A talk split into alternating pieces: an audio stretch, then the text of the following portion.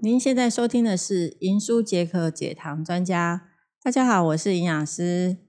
你有没有这种经验哈？就是呢，你在一段时间的时候呢，特定呢吃了某些食物，然后你就会呢觉得常常呢会嘴巴破，舌头边缘呢会有破洞、发炎症状呢会反复出现的问题。或者是呢，你可能吃到特定的食物的时候呢，会感觉到腹部肿胀、充满气体，让你感到痛苦的经验；或者是呢，吃完了某些食物呢，你会觉得呢头痛、心情沮丧，然后提不起劲来，注意力呢无法集中，没办法清晰的思考。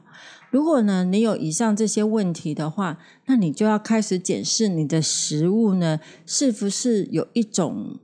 问题，那就叫做肤质不耐症的可能哈，那就我们所谓俗称的肤质过敏。所以，我们今天呢，就来谈谈肤质是什么。肤质呢，泛指就是麦类哈。我们人类呢，一天呢，三餐呢，主食类为最大的主食哈。那主食呢，除了米饭之外呢，其实还有第二种，就是所谓的面条类，就是麦类哈。像存在像小麦、大麦、黑麦、燕麦里面呢，这些都是我们俗称的麦类哈。那里面呢，其实某种的蛋白质呢，就是我们所俗称的面筋。食物的来源呢，像是饮食中最常听到的，像面包啊、饼干啊、蛋糕啊、面条啊、水饺皮啊、包子皮啊、早餐的。谷片啊、燕麦片等等哦，你吃起来会 Q Q 黏黏的。那因为呢，肤质有稳定的增加口感的作用，所以也加入到各种食物当中。呃，像你喝的啤酒啦、调味料啊、奶昔啊，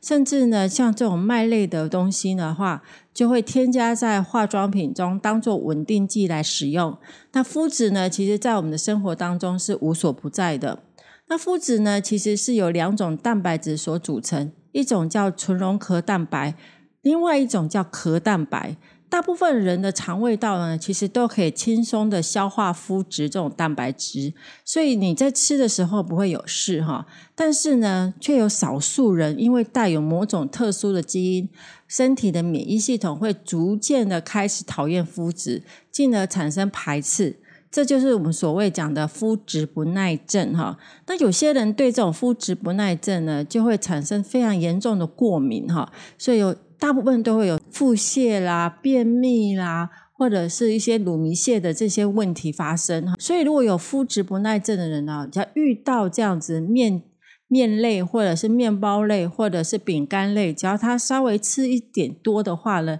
就很容易产生的刚刚我们所说的像腹部肿胀啊，或者是充满气体，或者是头痛啊、心情沮丧，甚至有些人是拉肚子的一个现象哦。但是如果我有麸质不耐症的话，需要一辈子吃无麸质饮食吗？听到这里，你会不会觉得心里觉得我对麸质过敏？难道对麦类的制品就一辈子不能吃吗？首先呢，其实我们建议你第一步呢，要确定你是不是真的是对小麦类的制品过敏。那过敏的程度到底是在哪里？哈，那你可以去做血液的一个检查，哈，查出你是对哪个食物过敏，哈，甚至呢，你也可以呢。做一些饮食日记，哈，比如说呢，你一星期呢不吃麸质的食物，记录下来各种你身体发炎、过敏的症状有没有改善？如果更精确一点的话呢，那你可以去做用抽血检查，也可以相互来对照，那就可以知道你自己过敏的程度呢是重度、中度还是轻度，那做出相应的一个调整，哈。那如果说呢是重度过敏的话呢，那营养师在这边建议各位呢暂停吃六个月的时间哈。那如果是中度的话是三个月，那轻度的话呢就是用四天的时间轮替来吃哈。那中重度的人在三到六个月之后呢，再来改用这些轮替的方式吃。那轮替的方方式吃的话呢，一段时间的话没有吃这类的食物的话呢，身体的抗体它就会下降。那当你再再度接触这些麸质的食物，像面条啦或麦片啊，那米饼干类的话呢，这种过敏的程度其实就会降低哈。比如说呢，我是中度对麸质过敏的人，那我在停掉麸质三到六个月之后呢，可以慢慢将麸质的食物加进来，改成一周吃一次的麸质食物。那记录下来食物呢，它对身体就会感造成的感受，你就可以这样记录。那所以在戒掉麸质这段时间的话呢，如何取代其他的食物呢？你可以选择像。玉米类啊，藜麦啦、地瓜啦、马铃薯啦、山药、红豆、绿豆呢，去取代原来的小麦制品。所以呢，麸质过敏的人呢，他不是一辈子不能够吃麸质食物，是呢，如果你最近的时间呢，因为可能是比较有压力啦。或者是呃情绪的问题，或者饮食比较不正常的话呢，啊，稍微吃到一些麸质就会拉肚子的话，那就先暂停呢这些麸质的食物，改成其他非麸质的食物来摄取。然后另外呢，可以透过这些均衡饮食、充足的营养素呢，也可以改善。那适当的睡眠放松也是有必要的，所以当我们身体调整好的时候呢，再慢慢的加入麸质的食物呢，临床上其实我们是可以改善的。所以另外我们来谈谈哦，其实无麸质饮食呢是近代的饮食最重要的一个呃。跟随者就是蛮多人去追随这些无麸质的饮食哈。为什么要追随无麸质的饮食？除了呢减少过敏反应哈，因为麸质饮食会刺激到人体的过敏，所以有些人就会不舒服，会有过敏的问题哈。现在人很多人就开始追求这种无麸质的饮食哈，甚至呢有些人摄取这些无麸质的饮食的话呢，它还会对减重是有帮助的。首先呢，我们来看看什么叫做无麸质饮食哈。无麸质饮食呢，其实就是严格戒掉含有麦麸的食物，哈，像意大利面、披萨、啤酒、燕麦、cheese、三明治，甚至酱料、蛋糕、面包类、饼干类等食物的精致类食物，那改以用马铃薯、玉米、蔬菜、肉类、豆类、坚果。乳蛋类、海鲜类、米类等为主来购买，甚至呢有可能呃选择一些标示上是无麸质的食品哈，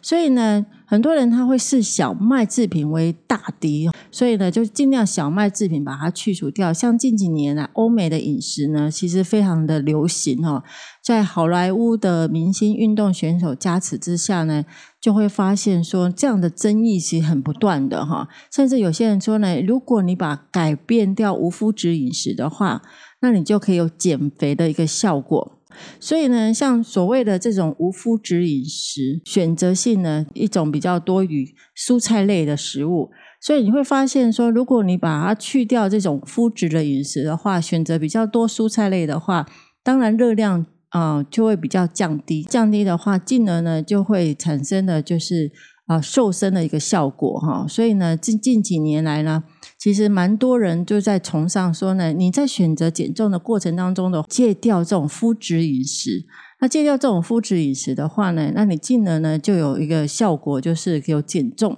哦，有减重的一个很好的一个作用效果。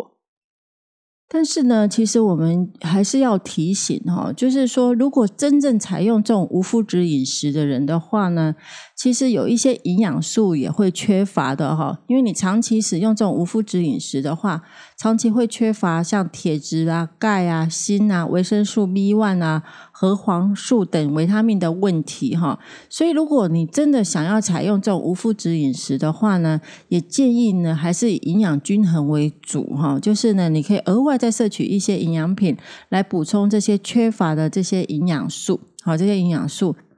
但是呢，营养师呢还是小小的叮咛呢，对这些进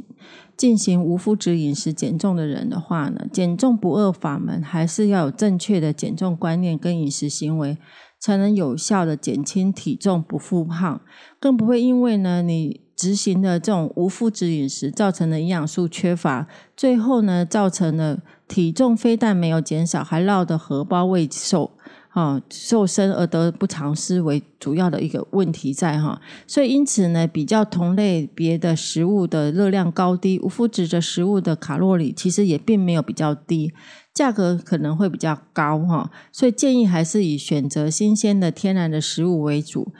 因此呢，如果你有疾病的因素，采用这样的一个饮食的话，我们还是建议你呢找一些医师啊或专业的营养师的咨询，帮助你设计属于你个人一套的无麸质健康的饮食，才是最佳的一个方式。